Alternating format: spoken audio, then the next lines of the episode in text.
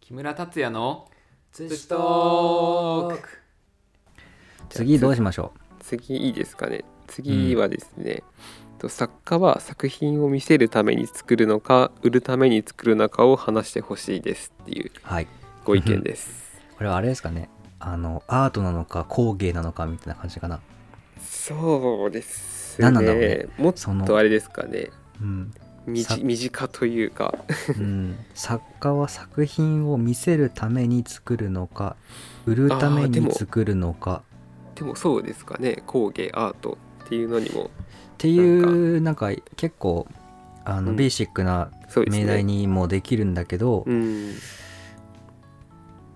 うーんあそうですねどうなんだろう作品を見せるために作るのかそれは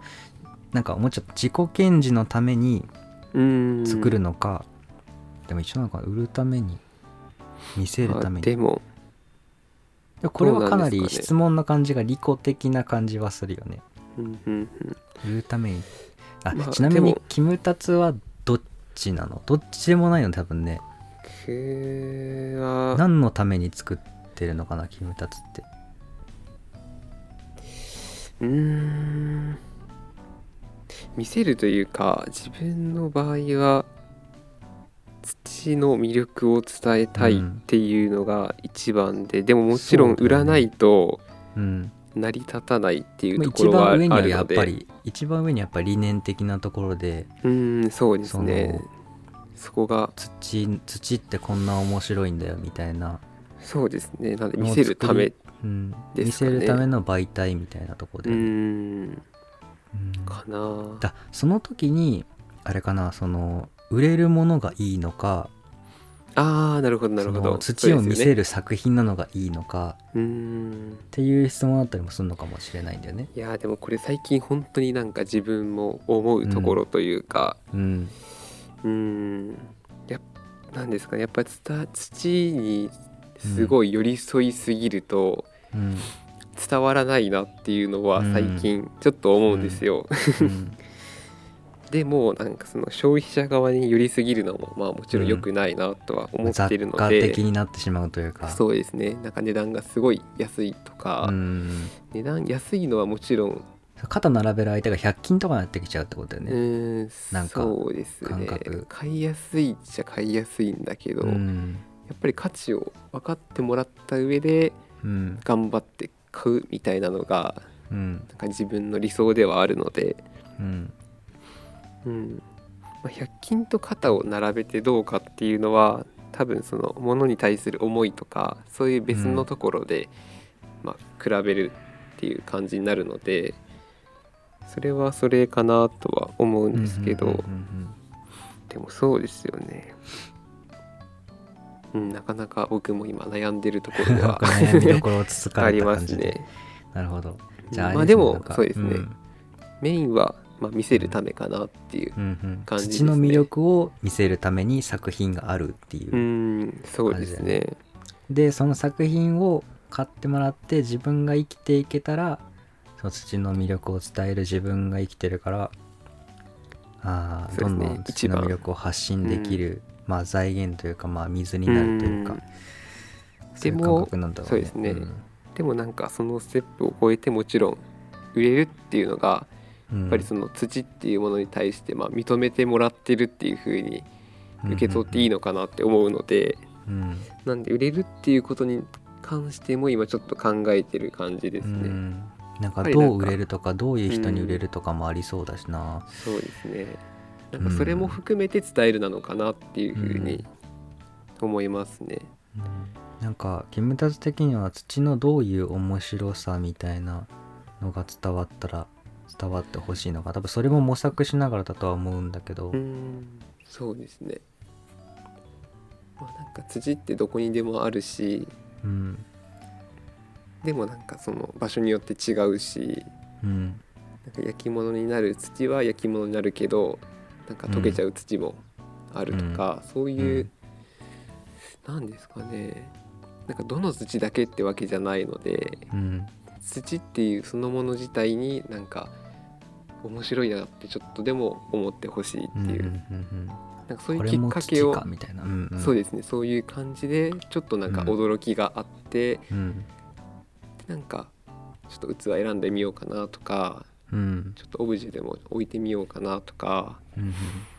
うんうん、なんかそういうきっかけになってくれたらすごいうん嬉しいもちろんなんか自分の作品とかも手に取ってほしいんですけどうんなんか他の作家さんでも多分知らないだけですごいハマる作品って絶対あると思うんですよ今うんうん日うん本中にもすごいいろんなことやってる作家さんとかいて、なんか使ってる、まあ、土地それぞれの土もあるし、うんその釉薬に何を使ってるかとそうでかすね植物とかいろいろもさあるしうんなんか卵のそうで殻すそ使うっですてみた子とかも人とかもいるうしんなんかなんかそういうのとかさっきの穴窯の調整の仕方によっても違うしそうです本当にそうですねうんなんか片やそのガラスを見てさあー計うん算計算度だみたいなさうんなんかそういうのを思ってもいいし普そ通うにですコよン,、ねコンクリートとかも見てもさ元うをん見ればその純正化された土だったりする土っていうか岩石とかだったりすそるうしですね意外とうん地球上のものって土でできてるんだなっていう、うん、あとその単位の本見てなんか出てたんだけど1秒を決めてる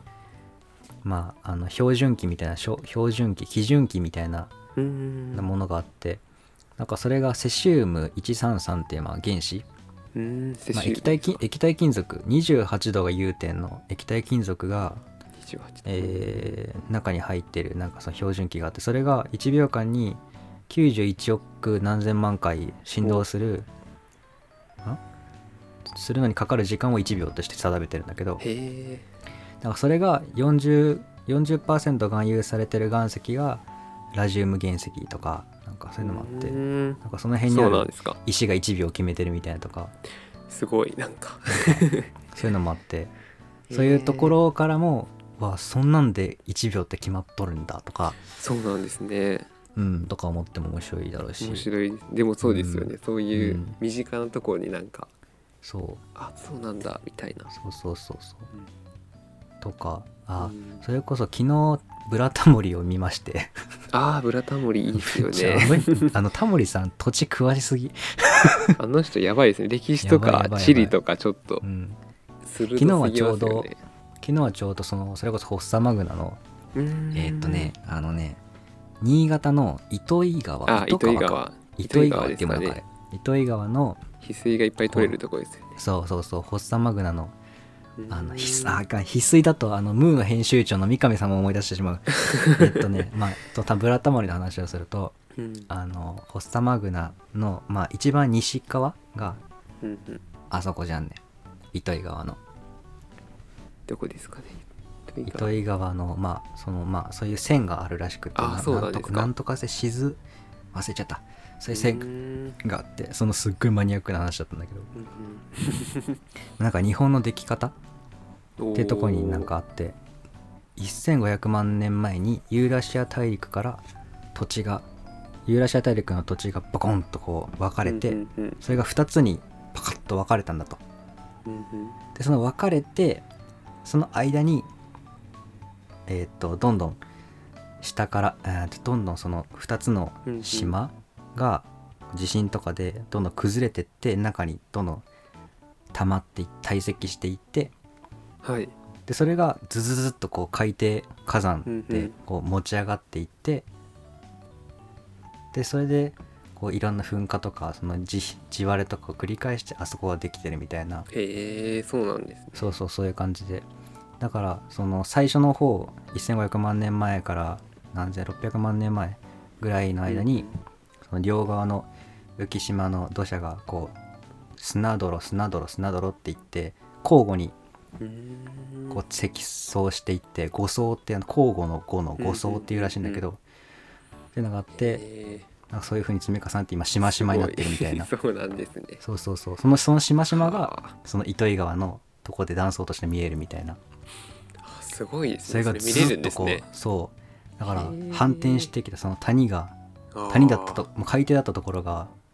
もともと海底だったところは今のに、えーっとヒマラヤ山脈が違うエベレストがすっぽり入っちゃうぐらいのうーん開口だったらしくってそれが、まあ、今は2 3 0 0 0メートル級の山になってるっていうそうぐぐぐっと持ち上がっってなんかそれが見えるっていう風に言っててすごいですあめねっちゃ面白いなっていういや面白いそういう日本の歴史までも分かるみたいなはだって長久規模手がが長久手が250万年前に湖の底って話だもんねあそうですね東海湖の、ねそれよりもはるかはるか昔の うんまあそういうなんか土の魅力じゃないけど地球の魅力でありそうですねなんかすぐそこに結なんかタイムカプセルじゃないけど局うーんそこに圧行っちゃうんですよ圧倒ねね歴史ドキュメンタリーみたい 辿っていくと圧倒的なんですね土って、なねやばいよ本当にね地球の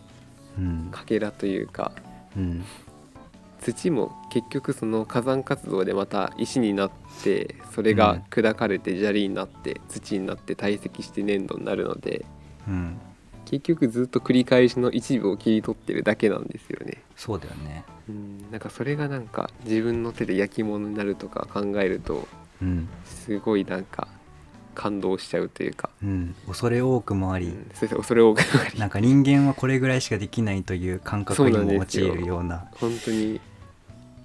なんか人間ってちっぽけだなっていうう、ん、だからそれを作品化して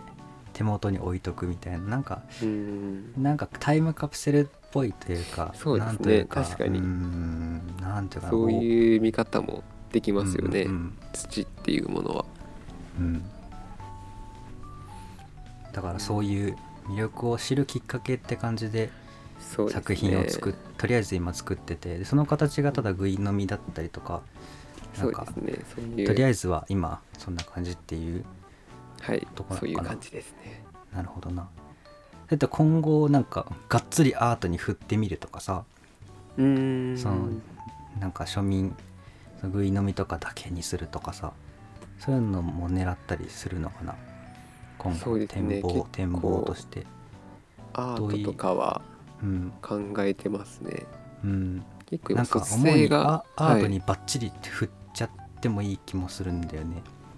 そうですねなんか結アート構っていうかバチッと分けたくて今はすごい、やっぱり器は器ですごい好きなのでうん作りたいんですけどそのメッセージとかその一番土を伝えたいっていうのはやっぱりそっちのアートの方なのかなっていう感じがするので、うんもっとがっつり今石井さんが言ってた方にも振っていきたいですね。なんか地球の代理人みたいなさ代理人いいですねな んか代理人翻訳者みたいな埴輪みたいなあー感じでアートをするのがいいのかもしれないなと思ったりうーんそうですね。ね卑弥呼みたいな、卑弥呼 うんいいですね。卑弥呼うん地球の地層の代弁者まあタモリさんが結構それだけどなうーん代弁者ってでもそうですね、うんな土をアートするってなるとさどれだけの純度でなおかつ人間が人が分かるぐらいの